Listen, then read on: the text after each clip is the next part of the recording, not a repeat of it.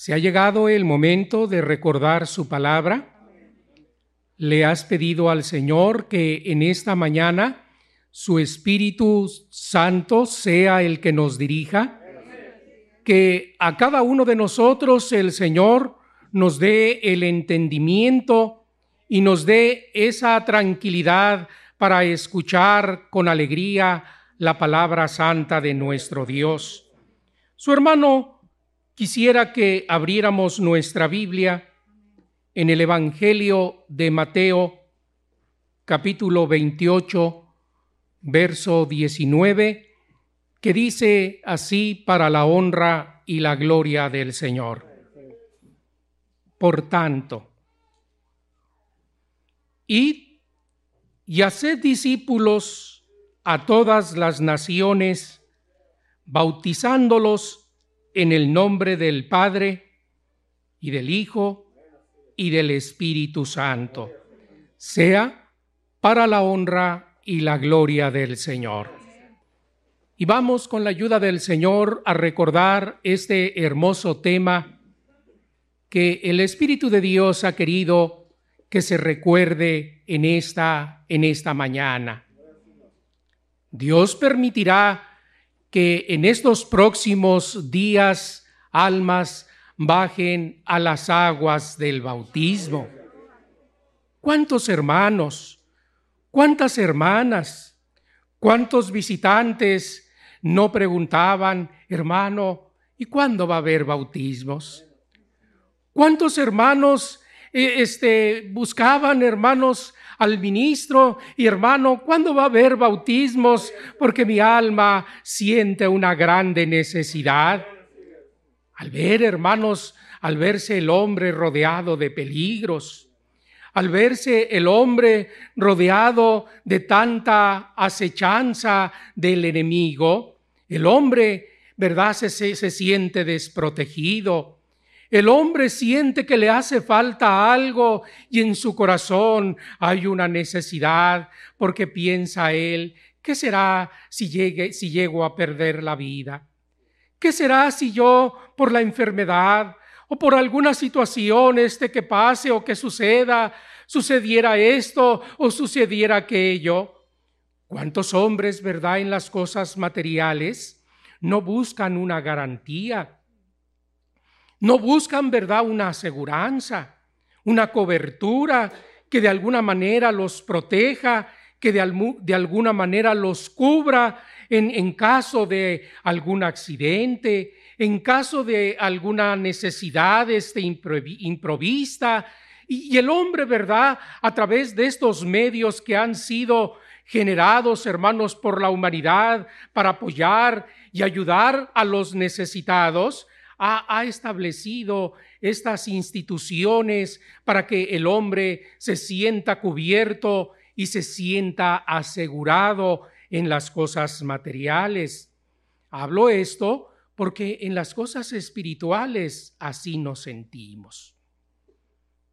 En las cosas espirituales también nuestro corazón siente la necesidad y requiere que sea cubierto con la bendición del Señor, porque el que ha creído, el que ha entendido la doctrina, sabe que es necesario el bautismo para bendición de su alma. Por lo tanto, el tema de esta mañana es el bautismo instituido por Jesucristo para salvación del alma. Entendiendo que el bautismo es un acto sagrado ordenado por Jesucristo.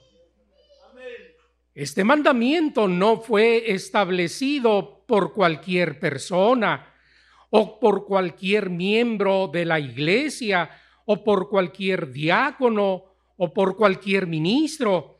Este mandamiento fue instituido inmediatamente, ¿verdad? Cuando el Señor resucita al tercer día, el Señor, hermanos, les da esta encomienda a sus apóstoles y se dirige a ellos. ¿A quién se está dirigiendo el Señor? Se está dirigiendo a sus apóstoles. No les está hablando, ¿verdad?, a la humanidad.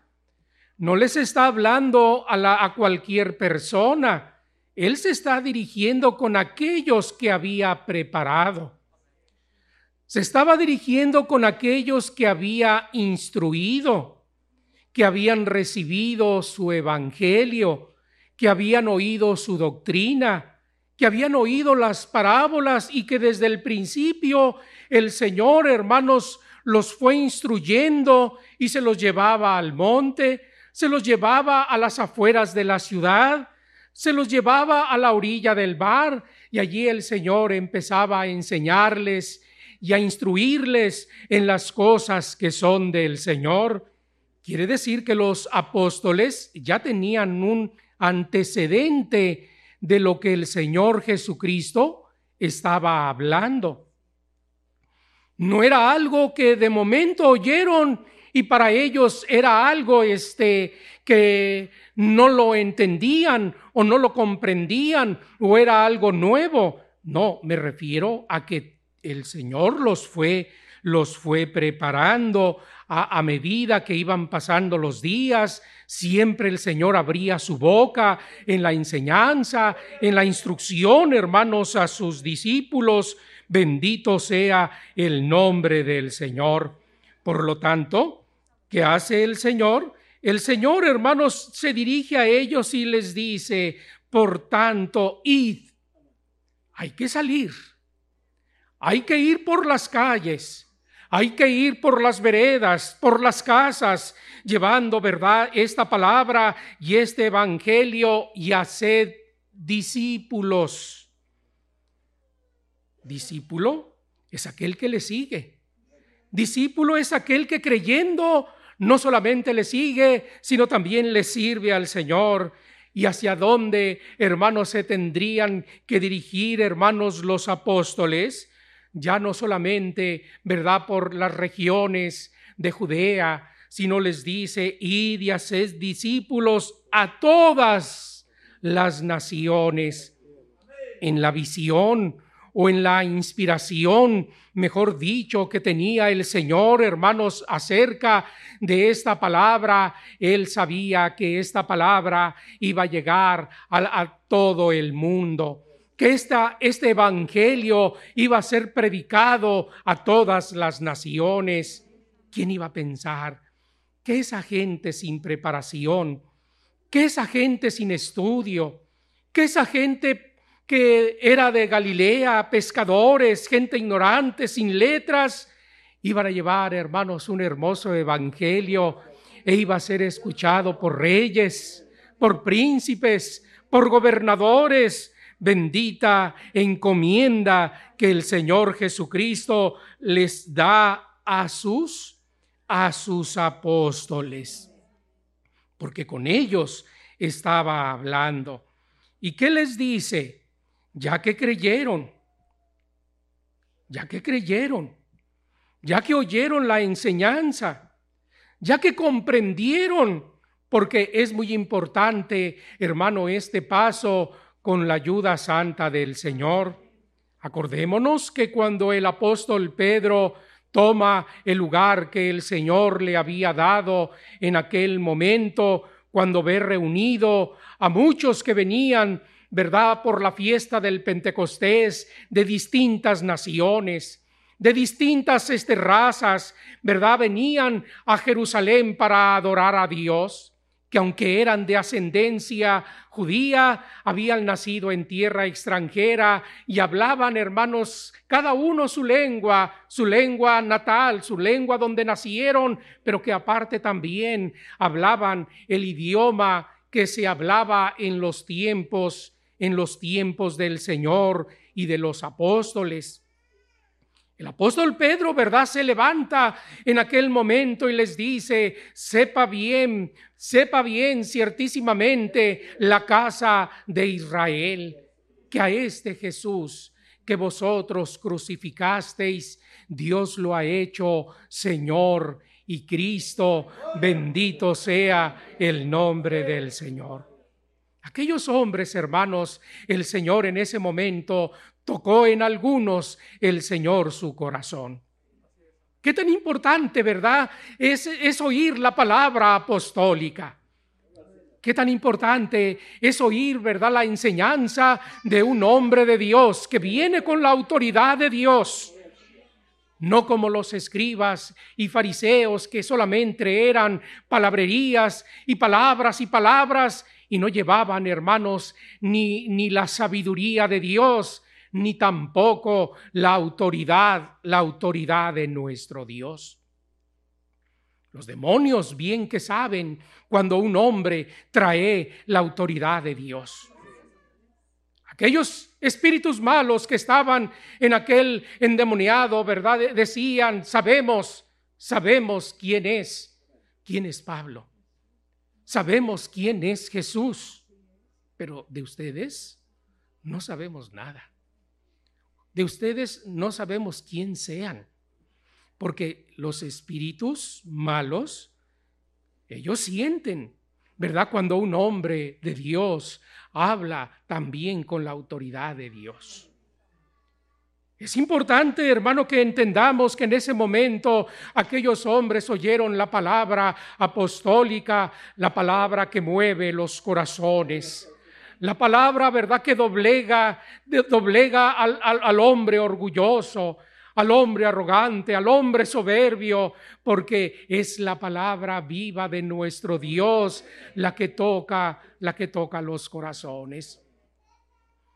Nos acordamos, hermanos, de una mujer, hermanos, llamada Lidia, en aquella ciudad, ¿verdad?, de Tiatira, una mujer, hermanos, que vendía telas, una ciudad, hermanos, dedicada al tinte, ¿verdad?, de, las telas, era muy reconocido ese lugar, hermanos, por su producción de tela, por la abundancia de colores y, la exuberancia, ¿verdad?, de, la producción que era tan rica y tan abundante, que dice la escritura que muchos de los que eran judíos allí, hermanos, se reunían eh, en cierto lugar, hermanos, a la orilla del río, algunos judíos, ¿verdad?, este, hacían sus reuniones y, y el apóstol Pablo, juntamente con su compañero, se acercaron sabiendo que allí había un grupito de judíos reunidos, porque se habían reunido en día en el día sábado, se acerca el apóstol Pablo y empieza a abrir sus labios. Cuando un hombre de Dios abre sus labios, cuando la palabra viva empieza a correr, hermanos, de sus labios como agua, como agua fría, así dice el proverbista, como agua fría al corazón sediento. Así es, así son aquellas, aquellas palabras que viene, vendrá de lejanas tierras. Hasta allá llegó la palabra. Hasta allá llegó el Evangelio. Y el apóstol, el apóstol Pablo, abriendo sus labios, empezó, hermano, a publicar y hablar acerca del Señor Jesucristo. Y sin duda, la palabra de Dios nos dice, también tuvo que hablar del bautismo, porque lo primero que hizo Lidia en ese momento cuando oyó la palabra del apóstol Pablo, la creyó, la asimiló, ¿verdad? Sintió en su corazón como sintieron aquellos hombres, hermanos, que oyeron al apóstol Pedro, se compungieron de corazón y dijeron a Pedro y a los demás apóstoles, varones hermanos, ¿qué haremos? El hombre, ¿verdad? Sin Dios, ¿cómo se siente? El hombre sin Dios se siente vacío. El hombre sin Dios es pecador. El hombre sin Dios vive en tinieblas y en obscuridad. Sin embargo, cuando llega la palabra la palabra de Dios, el pueblo asentado en tinieblas, ve gran luz. Son alumbrados los corazones. Fueron alumbrados los corazones de aquellos judíos que venían de distintas nacionalidades. Dios tocó su corazón. No fueron todos. ¿Cuántos se burlaban? ¿Cuántos se reían? ¿Cuántos decían, no, er, no son estos los pescadores o, aquellos ignorantes de Galilea? ¿Cuántos de ellos, verdad, no los tomaban con este, seriedad porque los menospreciaban? Sin embargo, los que Dios tiene preparados para vida eterna, ¿qué hace el Señor? El Señor toca, toca los corazones. Los corazones de esa multitud dice que se compungieron de corazón porque la palabra redarguye. La palabra señala. La palabra de Dios pone el dedo en la llaga. La palabra de Dios nos dice, ¿verdad?, que todo hombre es mentiroso, que es pecador. Inmediatamente llega la palabra de Dios y ¿qué es lo que siente el hombre? No soy digno. Dijo aquel centurión, no soy digno que entres debajo de mi techado. No se sentía digno porque el hombre que ha entendido sabe que vive en pecado. El hombre que ha entendido sabe que vive, que vive, ¿verdad?, cargando ese peso, ese lastre que solamente, que solamente a través, a través del bautismo, el hombre puede ser liberado decimos, tu hermano vuelve a recordar el caso de Lidia, de que en el momento que oyó la palabra del apóstol Pablo, dice que su corazón fue abierto, fue abierto su entendimiento, porque Dios tiene que abrir tanto el entendimiento como también que, como también su corazón. Quiere decir que el hermano que va a bautizarse, tiene que oír, tiene que oír el Evangelio, tiene que oír las alegres nuevas de salvación, tiene que entender que es necesario que para que sus pecados sean perdonados, tiene que ser bautizado, porque lo primero que hace Lidia al haber, al haber oído, al haber entendido, dice la escritura, que hizo que hizo Lidia de Tiatira, hermano, ella fue bautizada y también lo fue, lo fue su familia. Cuando hablo de su familia, no me refiero a los bebés. Cuando hablo de su familia, me refiero a los criados. Me refiero a la servidumbre. Me refiero a esos hijos o a esas, a esas, a esas este, familiares cercanos, porque volvemos a repetir el bautismo para que el hombre pueda entender y pueda comprender, debe, debe de tener uso, uso de esa razón. No debe de ser un bebé, no debe de ser un pequeño. Y hago esta pequeña aclaracioncita, este pequeño paréntesis, porque dice que su familia también se bautizó. No especificó las edades, pero sin duda se refiere, ¿verdad?, a aquella familia adulta, aquella familia que oyó el mensaje, aquella familia que creyó y sintió en su corazón, ¿verdad?, como sintieron aquellos hombres, ese, ese dolor en su corazón de haberle, de haber ofendido a Dios y que solamente a través del bautismo sus pecados iban a ser perdonados. Si no fuera tan importante y no fuera, ¿verdad?, parte de la predicación, ¿verdad?, el bautismo para perdón de pecados, el apóstol Pablo, acuérdate que acababa de ser apedreado. Acuérdate que acababa de ser ultrajado por la multitud, herido y que fue llevado, ¿verdad? Este, por, por aquella este, familia y, lograron, hermanos, de alguna forma tomarlo y, en lugar de que empezaran a, a, sanar sus heridas y a curarlas, el apóstol Pablo empieza a abrir sus labios y hablar, hermanos, la hermosa enseñanza en la casa de Lidia de Tiatira y allí fueron bautizados. Bendito sea el nombre del Señor.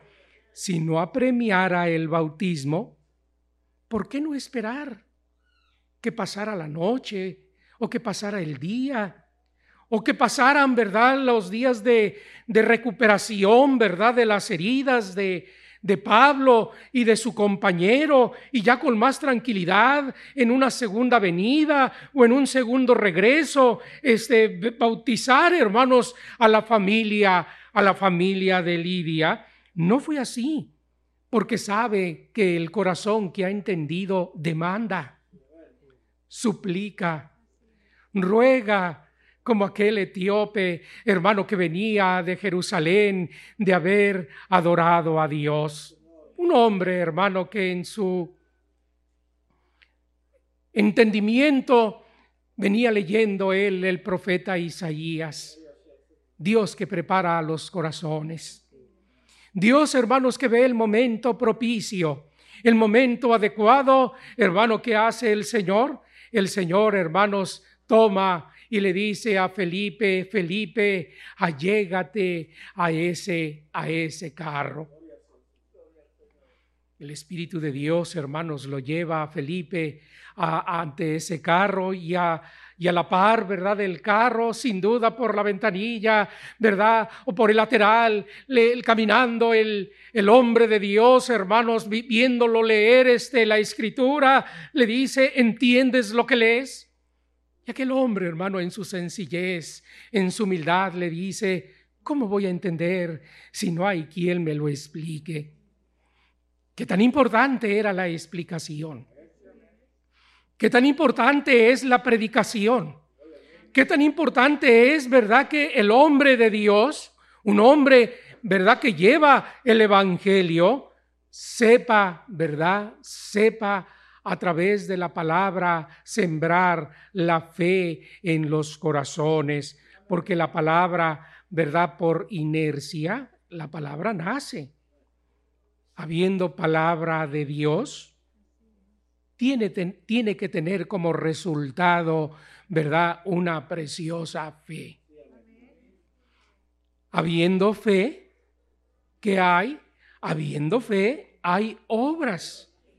Cuando oyó, hermano, el etíope, oyó la palabra de aquel hombre de Dios que le decía, mira, porque él preguntó, ¿de quién habla el profeta? El profeta habla de sí mismo, habla refiriéndose a su persona o él se refería a otra persona. Dios, hermanos, buscó precisamente puso en las manos del etíope ese pasaje tan hermoso de redención, de salvación, de vida eterna, de un Mesías que tenía que venir, hermanos, al mundo y dar su vida y derramar su sangre para el perdón y remisión, hermanos, de los pecados. Y, y el hombre de Dios le empieza a decir, mira, esto está refiriéndose a esta persona. Esta persona ya vino. Esta persona ya anduvo entre nosotros. Esta persona caminó por las calles y anunció el Evangelio de vida eterna y fue crucificado y al tercer día resucita. Bendito sea el nombre de nuestro Señor Jesucristo. Fue de esa manera que el enuco el etíope, oyendo, hermano, lo que le venía predicando Felipe, en su corazón, hermanos, hubo una grande inquietud. No esperó llegar a su tierra natal.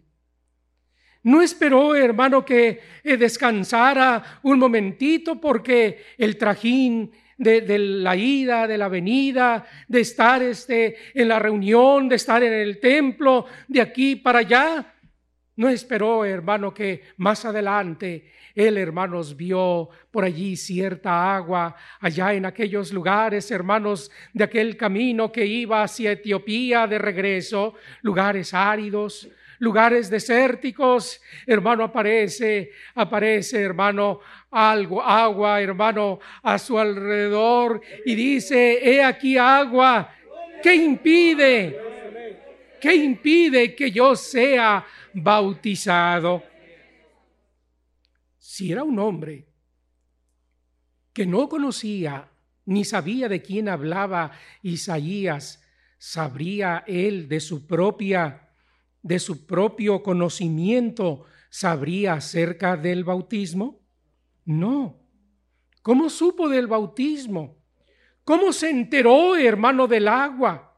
¿Cómo se enteró, verdad, de, este, eh, de esta hermosa, verdad, institución instituido por Dios, de esta hermosa institución dada por Dios, hermanos, que es el bautismo, que es para salvación, fue por la palabra de este hombre de Dios llamado, llamado, llamado Felipe.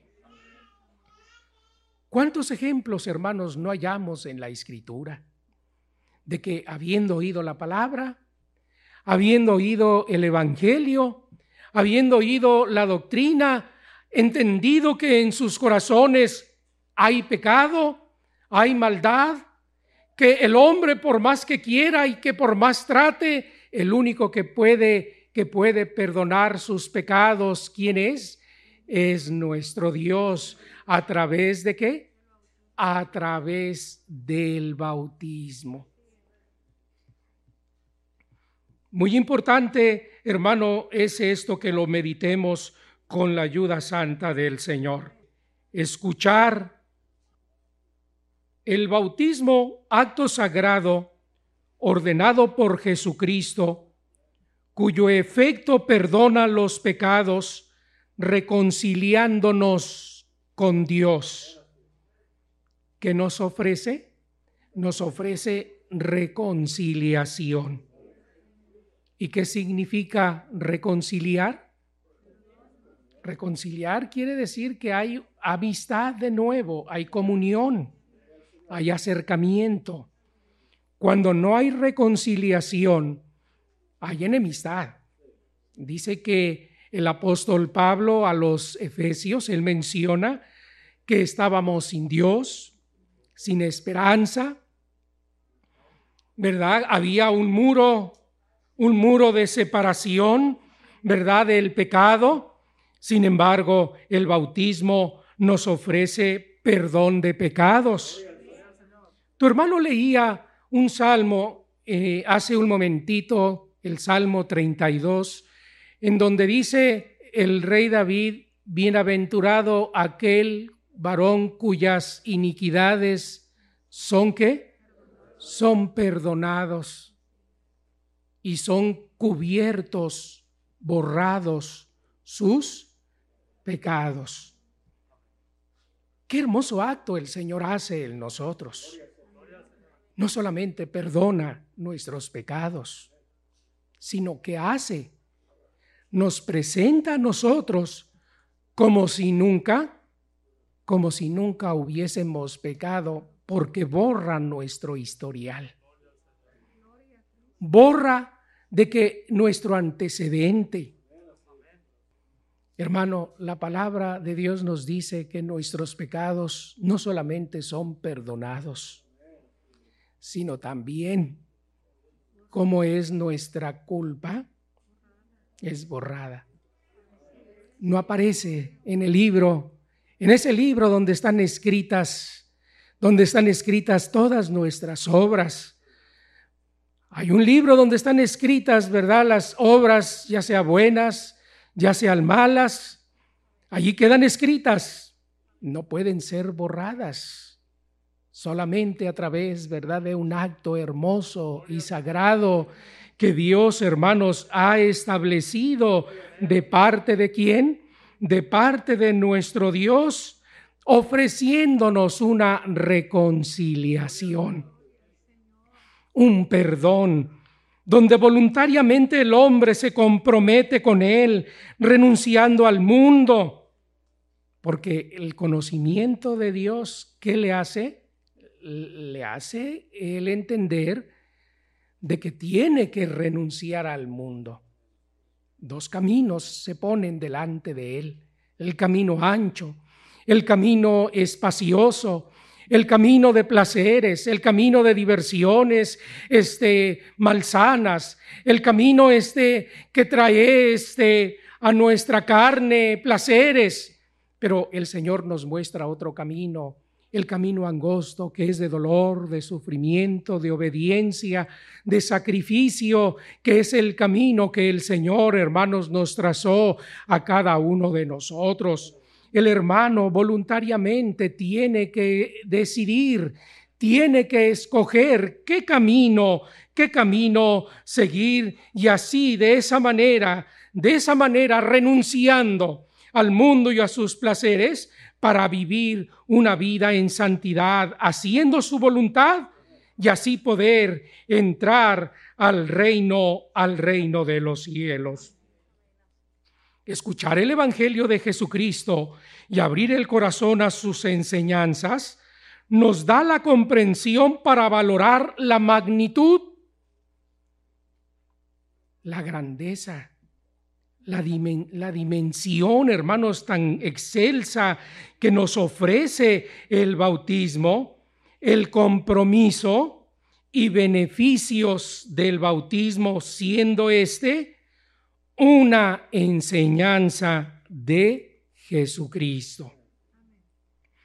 Ya leímos Mateo 28, 19. Leemos Mateo, Marcos 16, 15 que dice, y les dijo, ir por todo el mundo y predicar el Evangelio a toda criatura. El que creyere y fuere bautizado será salvo, mas el que no creyere será condenado. Lucas 24, 47 y que se predicase en su nombre el arrepentimiento y el perdón de pecados en todas las naciones, comenzando desde, desde Jerusalén. Así es de que el bautismo es un acto sagrado a través del cual Dios perdona nuestros pecados. Hechos capítulo 2, verso 38. Pedro les dijo, arrepentíos y bautícese cada uno de vosotros en el nombre de Jesucristo para perdón de los pecados y recibiréis el don del Espíritu Santo. ¿Qué es lo que está diciendo el apóstol Pedro? Aquellos que venían a, a la fiesta del Pentecostés y habiendo escuchado las palabras en la enseñanza del apóstol Pedro, de que se compungieron de corazón, sintieron dolor, les dice el, el, apóstol Pedro, si hay algo que ustedes pueden hacer, hay algo que ustedes pueden, pueden llevar a cabo para que no lleven esta culpa de haber crucificado al Hijo de Dios les dice el apóstol Pedro, arrepentíos. ¿Qué se requiere antes del bautismo? Arrepentimiento. ¿Y qué significa arrepentirse? Cambiar de dirección, volver hacia Dios, regresar por el camino recto, bueno. Eso quiere decir arrepentirse cambiar de dirección. ¿A dónde se dirigían nuestros pasos antes? Al pecado. ¿A dónde se dirigían antes nuestros pasos? A la concupiscencia de la carne. ¿A dónde se dirigían nuestros pasos antes? Se dirigían, ¿verdad?, a la orgía y a las cosas mundanales. Sin embargo, nos dice la escritura, si yo de veras quiero bautizarme, ¿Qué es lo que debo de sentir primero? Debo de sentir arrepentimiento y entonces, ya que comprendí mi equivocación, ya que comprendí mis errores, ya que comprendí mi pecado, ya que comprendí que mis pasos son equivocados, entonces, ¿qué es lo que voy a hacer?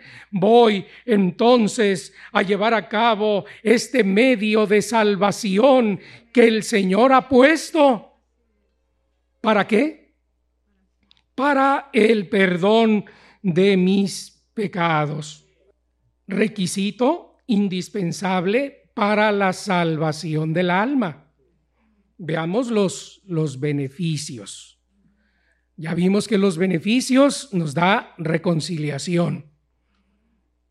De ser enemigos, de estar distantes, hoy, hoy tenemos el acceso a la diestra del Padre y podemos acercarnos con mucha alegría al, delante del trono de su gracia para alcanzar misericordia y encontrar, hermanos, ese oportuno socorro. Fuimos reconciliados, nuestros pecados han sido perdonados. Ya vimos, hermanos, que este bautismo trae salvación.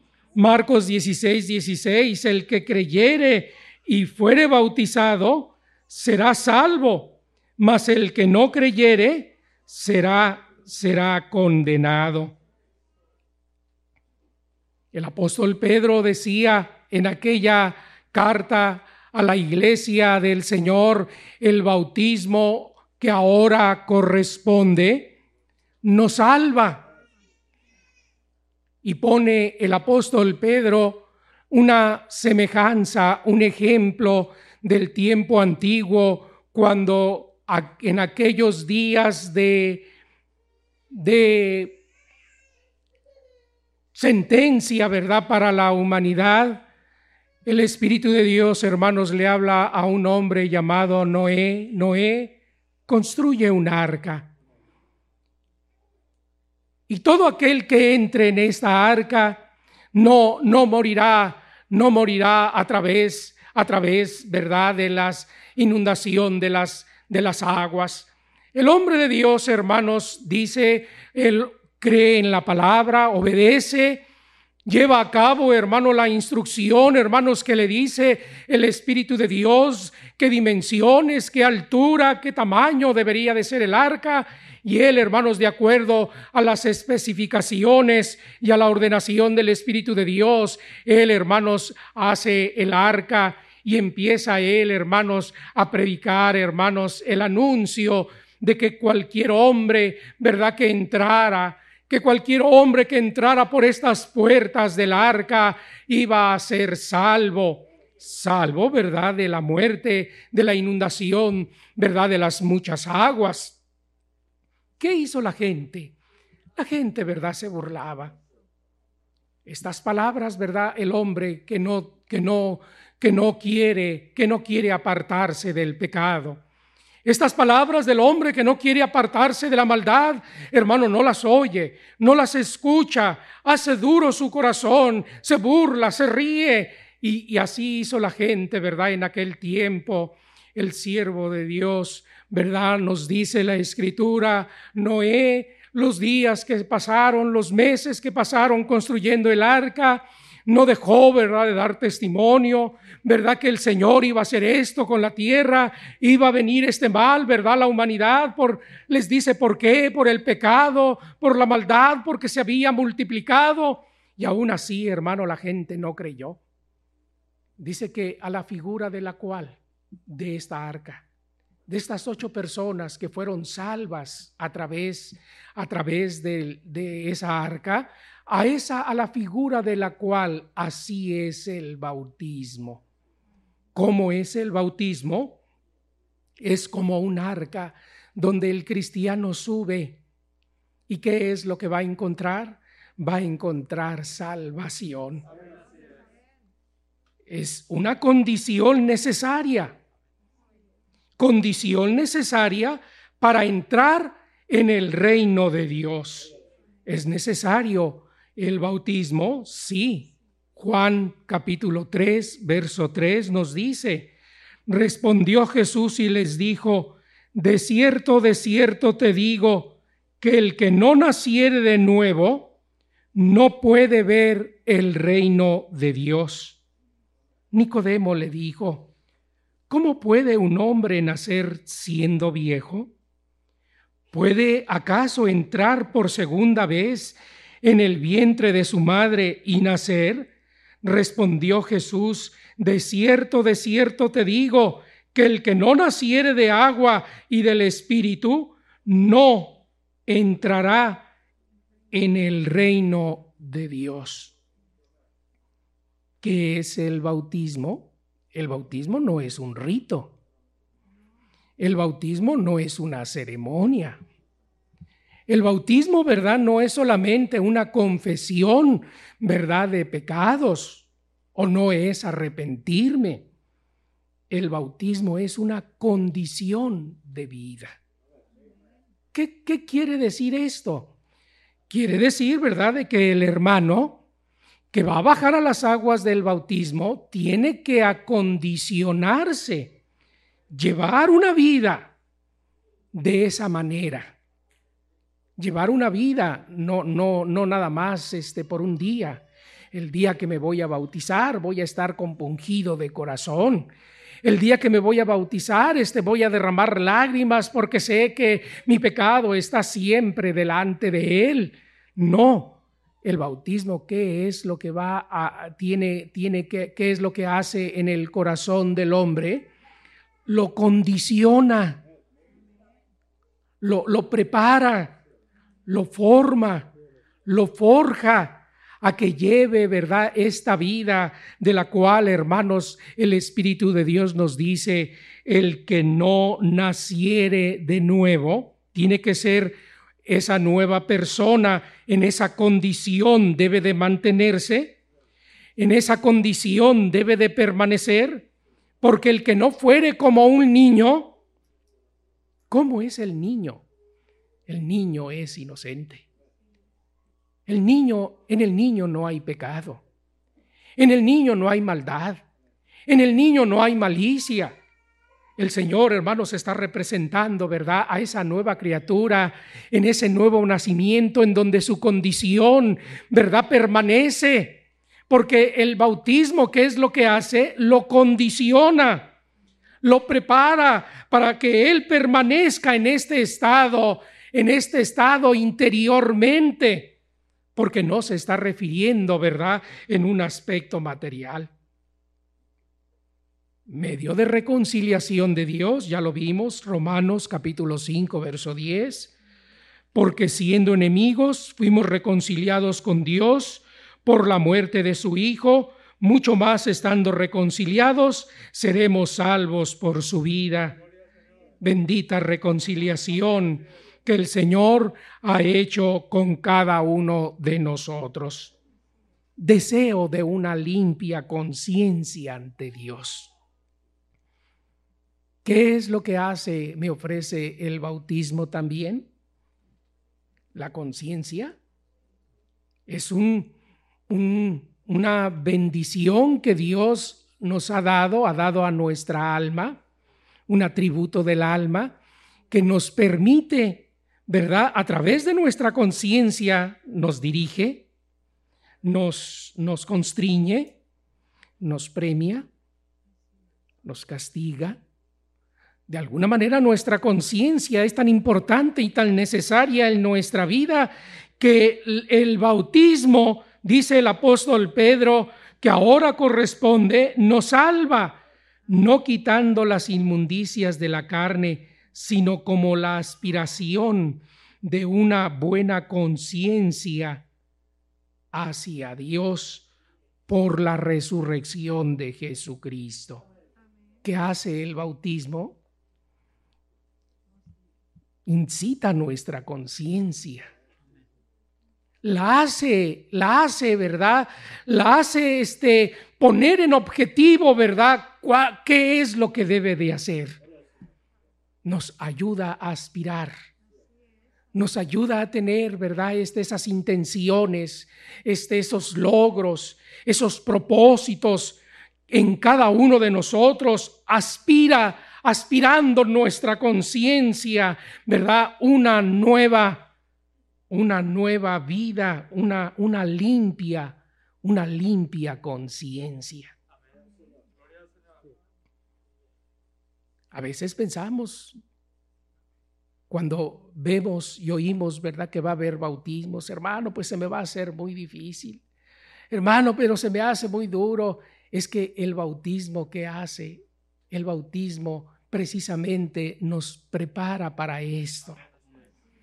nos, nos da estos beneficios, nos acondiciona, incita, ¿verdad?, el bautismo a nuestra conciencia a aspirar, ¿verdad?, una vida limpia, ya que cómo se ve el corazón cuando baja las aguas del bautismo.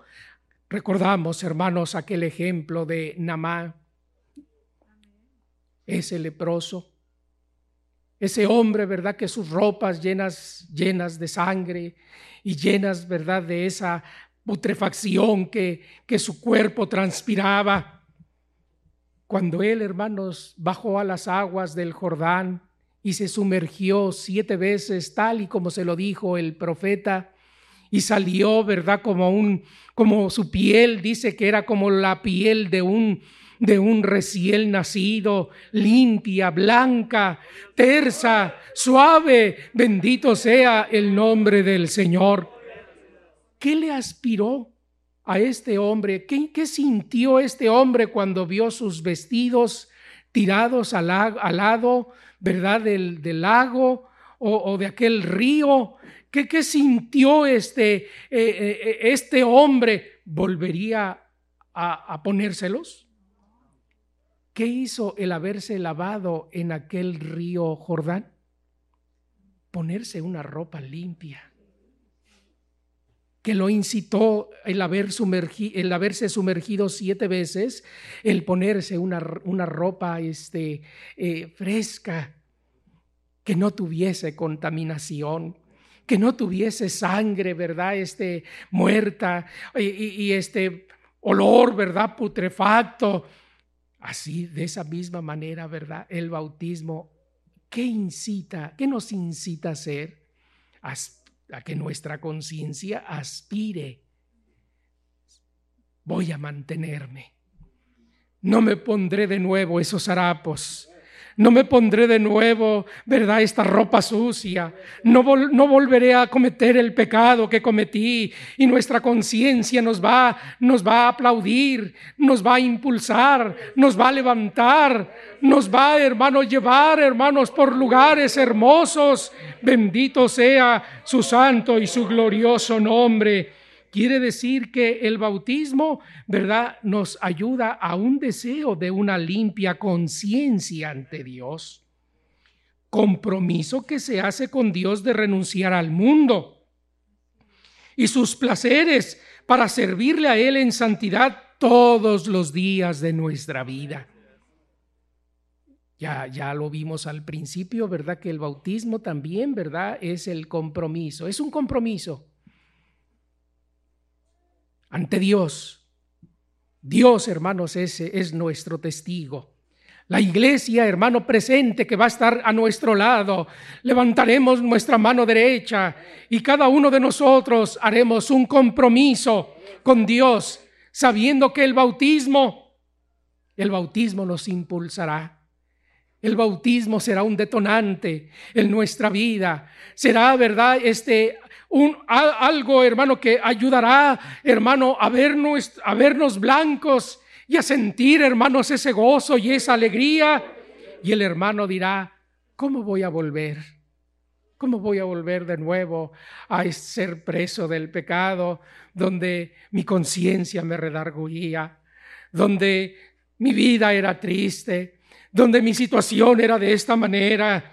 El hermano entiende y comprende que este compromiso va a ser para toda, para toda la vida. Tito capítulo 2, verso 11, porque la gracia de Dios se ha manifestado para salvación a todos los hombres, enseñándonos que renunciando a la impiedad y a los deseos mundanos, vivamos en este siglo sobria, justa y piadosamente. El hermano no va a esperar después del bautismo, no va a esperar hasta el bautismo. Bueno, pues yo voy a seguir fumando, pues yo voy a seguir tomando hasta el día de mi bautismo, ya que el Señor va a perdonar mis pecados y ya de ahí en adelante. No. Entonces el hermano, la palabra de Dios no llegó a su corazón. Entonces la palabra de Dios no, no, no transformó, ¿verdad? No, no, no cambió su forma de pensar. Porque eso, eso hace la palabra primero, transforma nuestra manera de pensar. cambian nuestra, nuestra, este, nuestra forma, ¿verdad?, de obrar. El hermano todavía no baja las aguas del bautismo y el hermano ya dejó el cigarro. Y el hermano ya dejó el alcohol. Y el hermano ya dejó los vicios porque ha entendido a través de la doctrina que él, él sabe que el pecado hace un muro, es un estorbo para que el hermano tenga la comunión con nuestro Dios. Ya, hermano, que hizo la palabra, ya la palabra, ¿verdad? Primeramente tiene que transformar, ¿verdad? Nuestro interior para llevar a cabo el bautismo. No el bautismo y después la transformación. Primero que hace el Señor en nosotros, nos, nos empieza, nos empieza a cambiar. Empieza a entender el hermano qué equivocado estaba, qué necio era Qué orgulloso y qué soberbio y arrogante me mostré. Y el hermano entiende, ¿verdad?, su situación y se humilla ante el Señor. Y allí el Señor, hermanos, toca su corazón. Y entonces él brinca y dice, quiero bajar a las aguas del bautismo. Bendito sea el nombre del Señor. A través del bautismo somos hechos parte integral de la iglesia de Cristo, que es su cuerpo para vivir en dedicación, entrega y santidad a su servicio. Por ello es necesario conocer su significado. Hechos capítulo 2, verso 41. Así que los que recibieron su palabra fueron bautizados y se añadieron aquel día como tres mil personas. ¿Qué, ¿Qué, es el bautismo? Aquí vemos otro acto tan maravilloso que hace el bautismo en nosotros. Nos integra. ¿Qué hace el bautismo? Nos integra. Sin él no hay integración. Decía el apóstol Pablo, un Señor, una fe, un bautismo.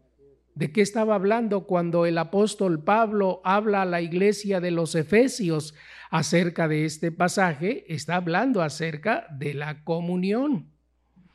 Quiere decir, para que el hermano tenga comunión, sea integrado a la iglesia, al cuerpo de Cristo, tiene el hermano que bajar a las aguas del bautismo tiene que vivir en dedicación, entrega, santidad a su servicio, por ello es necesario conocer su significado. Oye hermano, si el hermano se bautiza y sigue cometiendo los pecados que venía cometiendo y aún más, ¿de qué, de qué le sirve el bautismo? ¿Será para salvación para el hermano? Definitivamente no. ¿Cuándo es cuando el bautismo es para salvación? Cuando el hermano se aparta del pecado. Cuando el hermano cambia de dirección cuando el hermano a través, ¿verdad?, del arrepentimiento, ¿verdad?, busca, busca enmendar, ¿verdad?, su vida hacia nuestro Dios, entonces el bautismo será para él, ¿verdad?, una parte integral a la iglesia de Cristo y a su cuerpo para vivir en dedicación, entrega, santidad y servicio. Y para ello el hermano tiene que conocer su significado. ¿Qué significa el bautismo? El bautismo significa muerte, sepultura del viejo hombre y resurrección del nuevo. ¿Qué significa el bautismo? Muerte. Allí vemos al Señor, hermanos, en, en, la cruz clavado. La gente le decía, bájate a ver si puedes. Clavado crucificado, ¿cómo podía bajarse de la cruz? Solamente, ¿verdad? Solamente el Señor a través de este acto, el Señor nos está diciendo, como decía el apóstol Pablo, con Cristo estoy juntamente crucificado. Aquel que está clavado no se puede bajar. Aquel que está este, en la cruz no puede, no puede cometer el pecado, no puede correr, correr presuroso sus pasos, ¿verdad? Hacia el mal, porque ¿cómo está? Está con Cristo juntamente clavado.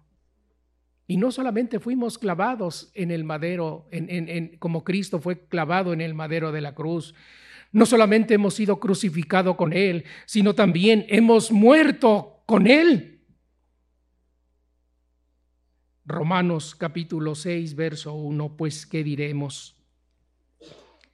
¿Perseveraremos en el pecado para que la gracia abunde? En ninguna manera. Porque los que hemos muerto al pecado, ¿de qué forma el hermano ha muerto? No en una forma física. Hemos muerto para el pecado y el que está muerto para el pecado no se levanta. A ver, ve, ve, ve al panteón.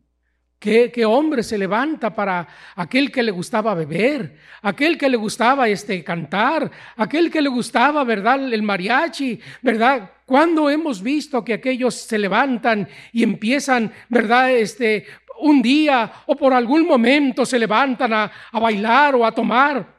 El que está muerto, allí quedó y no se levanta, no se levantará jamás.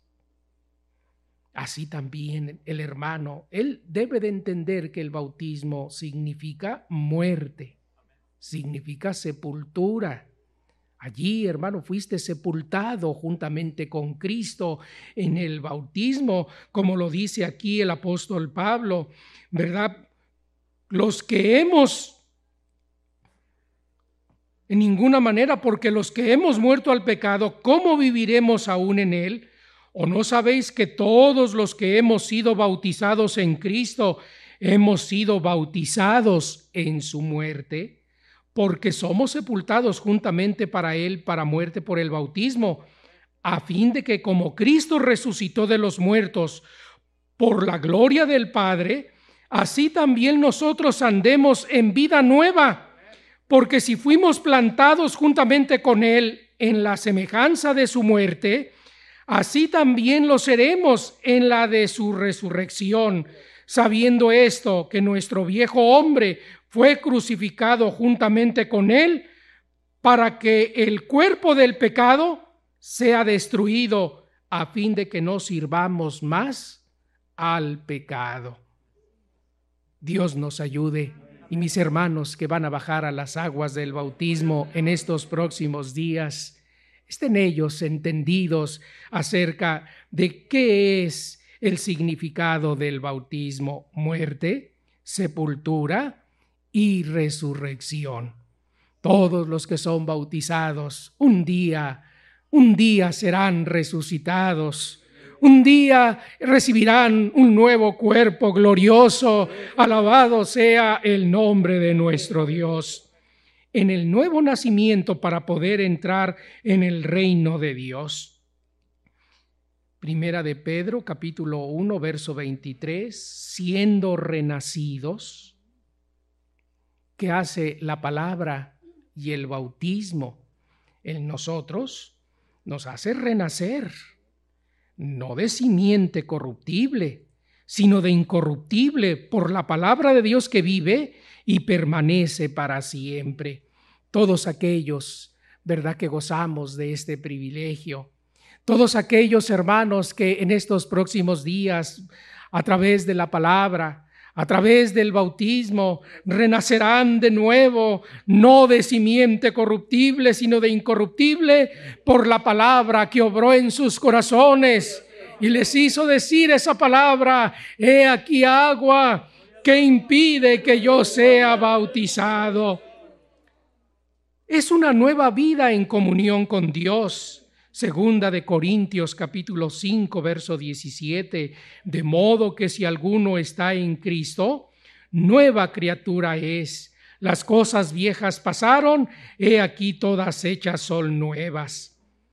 Es un lavamiento que santifica y justifica el alma Primera de Corintios 6, 9. ¿No sabéis que los injustos no heredarán el reino de Dios? No erréis, ni los fornicarios, ni los idólatras, ni los adúlteros, ni los afeminados, ni los que se echan con varón, ni los ladrones, ni los avaros, ni los borrachos, ni los maldicientes, ni los estafadores heredarán el reino de Dios. Y esto erais algunos, mas ya sois lavados, mas ya habéis sido santificados, ya habéis sido justificados en el nombre del Señor Jesús.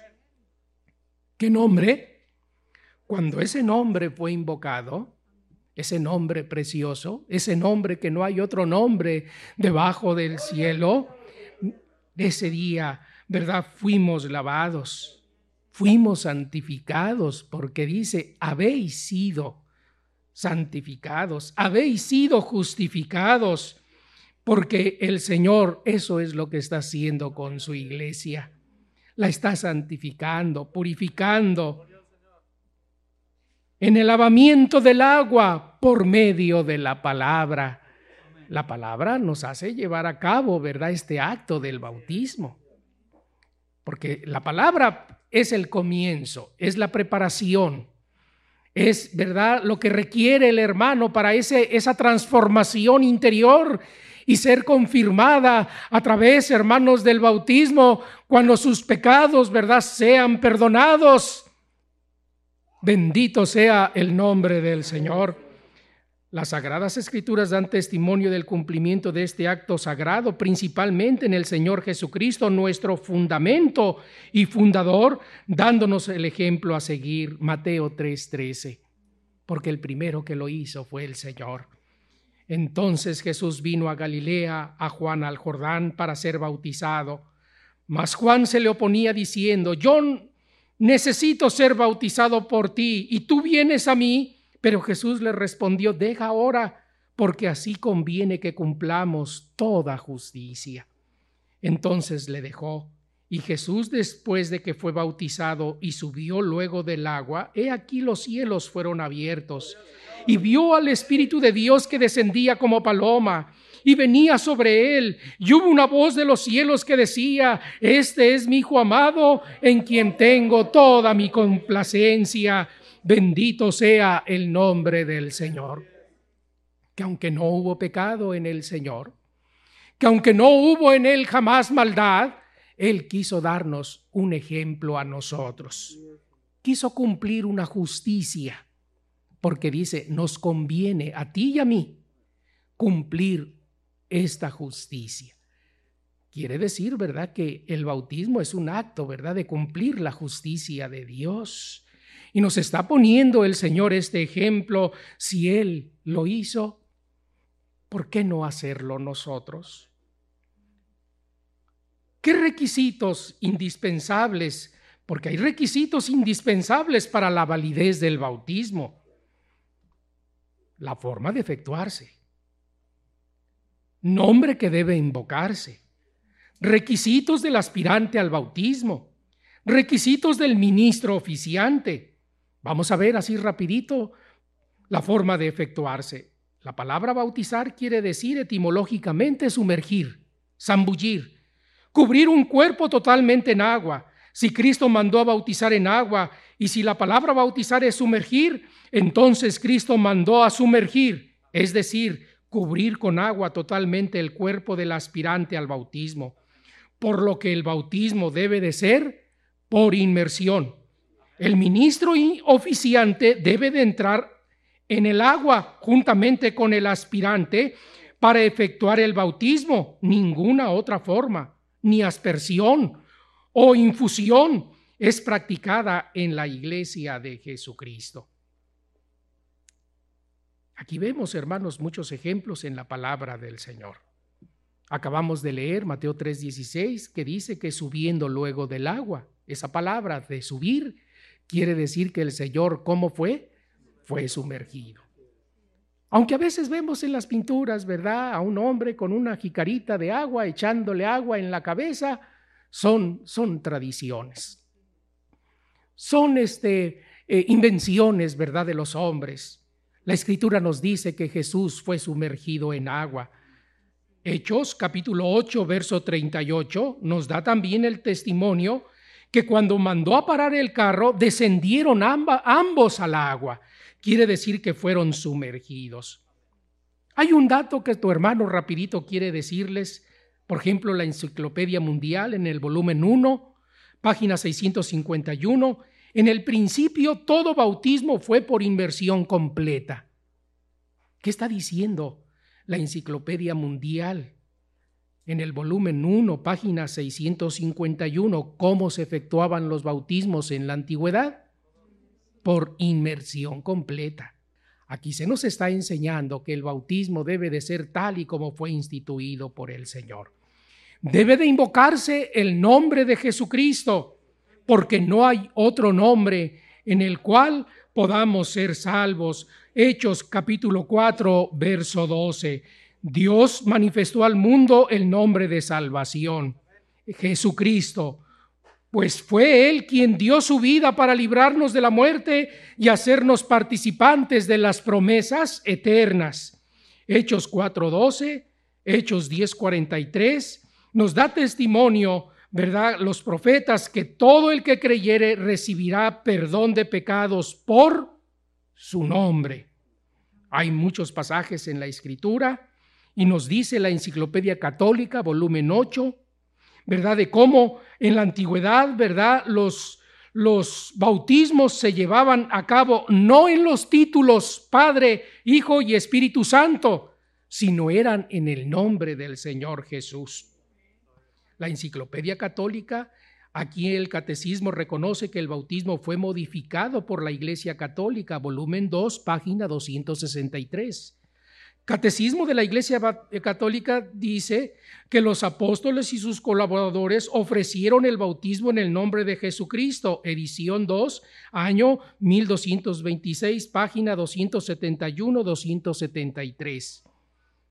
Y así tu hermano podría, podría, leer, ¿verdad? Varias enciclopedias de la religión, página 57, enciclopedia Caney, página 53, la iglesia primitiva siempre bautizó en el nombre del Señor Jesús hasta el desarrollo de la doctrina, ¿verdad? De la Trinidad allá por el, desde el siglo segundo en adelante.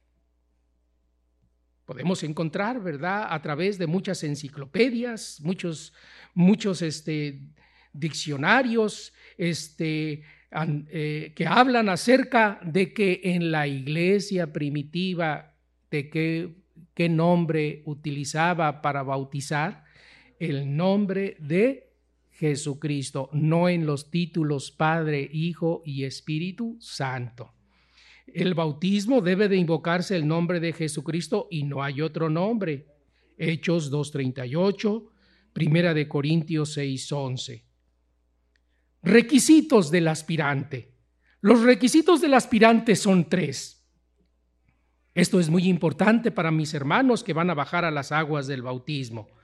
Creer de todo corazón que Jesucristo es el Hijo de Dios para salvación de la humanidad. Hechos capítulo 8, verso 36. Y yendo por el camino llegaron a cierta agua y dijo el enuco, he aquí agua. ¿Qué impide que yo sea bautizado. Si crees, le dijo Felipe, si crees de todo corazón, bien puedes. Respondió y dijo, creo que Jesucristo es el Hijo de Dios. ¿Qué tienen que creer mis hermanos? Tienen que creer que Jesucristo es nuestro Salvador. Debe, el segundo requisito es arrepentirse de todos de todo pecado que se ha cometido y reconocer que es abominación delante de Dios. Ya lo vimos, ¿verdad? Pero es muy importante que lo remarquemos. ¿Qué es importante como requisito para el aspirante al bautismo? Que se arrepienta, que sienta que de veras ha cometido, ¿verdad?, este error, esta equivocación y que es abominación delante de Dios, compungirse de corazón como se compungieron aquellos hermanos, Hechos capítulo 3, verso 19. Así que arrepentíos y convertíos para que sean borrados vuestros pecados para que vengan de la presencia del Señor tiempos de refrigerio. Tercer requisito convertirse, dejar la antigua manera de vivir. ¿Qué debe de haber? Una conversión, o sea, un retorno, un regreso, cuando sentimos que hemos ofendido, cuando sentimos que hemos pecado, qué bueno es, ¿verdad? ese regreso, esa conversión, ese, ese sentir, ¿verdad? Que nos hace sentir el Señor en nuestro corazón. Estos requisitos indispensables para el bautismo no son para los infantes o para niños, son para personas adultas con capacidad de discernimiento y responsabilidad. Hechos capítulo 8, verso 12. Pero cuando creyeron a Felipe que anunciaba el Evangelio del reino de Dios y el nombre de Jesucristo, se bautizaban hombres y mujeres. Pero la iglesia, la iglesia del Señor, nunca, ya que el bautismo es para perdón y remisión de qué? De los pecados. Debe de haber conocimiento, debe de haber comprensión, un niño no, no peca, un niño no, no tiene pecado, no, no, no, no, no lleva, ¿verdad? Como dice eh, la doctrina, ¿verdad? Del pecado original, que es una de las causas por las cuales, ¿verdad? Fue establecido, ¿verdad? El bautismo a los niños, algo que niega completamente la escritura, ya que eran bautizados hombres y qué? Y mujeres. El ministro oficiante consciente del valor y trascendencia que tiene el bautismo, lo efectúa con toda piedad. ¿Cuáles son los requisitos del oficiante? Primero, el ministro debe de ser autorizado por el ministerio apostólico. Hechos 6.3. Buscad pues el medio entre vosotros a siete varones de buen testimonio, llenos del Espíritu Santo y de sabiduría, a quien encarguemos este trabajo. Qué hermosa encomienda les da el Espíritu de Dios. Tienen que ser autorizados y tiene también, ¿verdad?, los ministros que llenar, ¿verdad?, ciertos requisitos, como lo leímos en Hechos 6.3. En la iglesia de Cristo son personas escogidas y autorizadas por el ministerio apostólico, quienes con dignidad efectúan los bautismos. Hechos 19:13, pero algunos de los judíos exorcistas ambulantes intentaron invocar el nombre del Señor Jesús sobre los que tenían espíritus malos, diciendo, os conjuramos por Jesús que el que predica Pablo, había siete hijos de un tal Exeba, judío, jefe de los sacerdotes, que hacía esto. Pero respondiendo el espíritu malo dijo, a Jesús conozco y sé quién es Pablo, pero vosotros, ¿quién sois? Y el hombre, quien estaba el espíritu malo saltando sobre ellos y dominándolos, pudo más que ellos, de tal manera que huyeron de aquella casa desnudos y heridos. Tienen que tener la autoridad para que puedan llevar a cabo este acto tan hermoso que es, hermanos, el bautismo para perdón y remisión de los pecados. Ser limpios y, honestos en su conducta. Así debe de ser el ministro, Tito 1.6, que fuera irreprensible, marido de una mujer, que tenga hijos creyentes, que no esté acusado de disolución ni de rebeldía, porque es necesario que el obispo sea irreprensible como administrador de Dios, no soberbio, no iracundo, no dado al vino, no pendenciero, no codicioso de ganancias deshonestas, sino hospedador, amante de lo bueno, sobrio, justo, santo, dueño de sí mismo, retenedor de la palabra fiel tal como ha sido enseñada, para que también pueda exhortar con sana enseñanza y convencer a los que contradicen de buen testimonio. Segunda de Timoteo 2:19, pero el fundamento de Dios está firme, teniendo este sello, Dios conoce a los que son suyos y apártese de iniquidad todo aquel que invoca el nombre de Jesucristo. Estos son los requisitos que debe de tener el ministro que oficia estos bautismos. ¿Y con qué cuidado? ¿Con qué esmero los hombres de Dios no han seleccionado? no han pasado años, ¿verdad?, de, de, estarlos este, observando, de estar, hermanos, viendo su caminar, su proceder. A ellos les ha dado esta grande encomienda. Benditos varones que el apóstol de Jesucristo ha puesto para llevar a cabo este hermoso acto, ¿verdad?, del bautismo, acto que es para salvación del alma. Los requisitos ya señalados mencionan en la Biblia están establecidos por el Espíritu Santo de Dios. Por lo tanto, al no cumplirse uno de ellos, en el bautismo este no tiene validez. Si falta uno de los que acabamos de mencionar, no tiene validez ante Dios, pues el bautismo es un acto sagrado para salvación, redención, santificación, reconciliación, libertad y vida eterna, y debe de hacerse como Dios lo estableció. El ministerio apostólico en la iglesia de Jesucristo es el custodio diáfano para dar el fiel cumplimiento a lo establecido por Dios y Jesucristo en la forma y requisitos para administrar el bautismo. Y termino con las palabras del apóstol de Jesucristo. El bautismo en agua es un requisito indispensable, sin el cual el alma no puede aspirar a entrar en el reino de Dios, porque el bautismo es un nuevo nacimiento. El bautismo es sepultura, porque aquel simbolismo que se hace de sumergir a la persona simboliza sepultura, o sea, que el viejo hombre queda enterrado.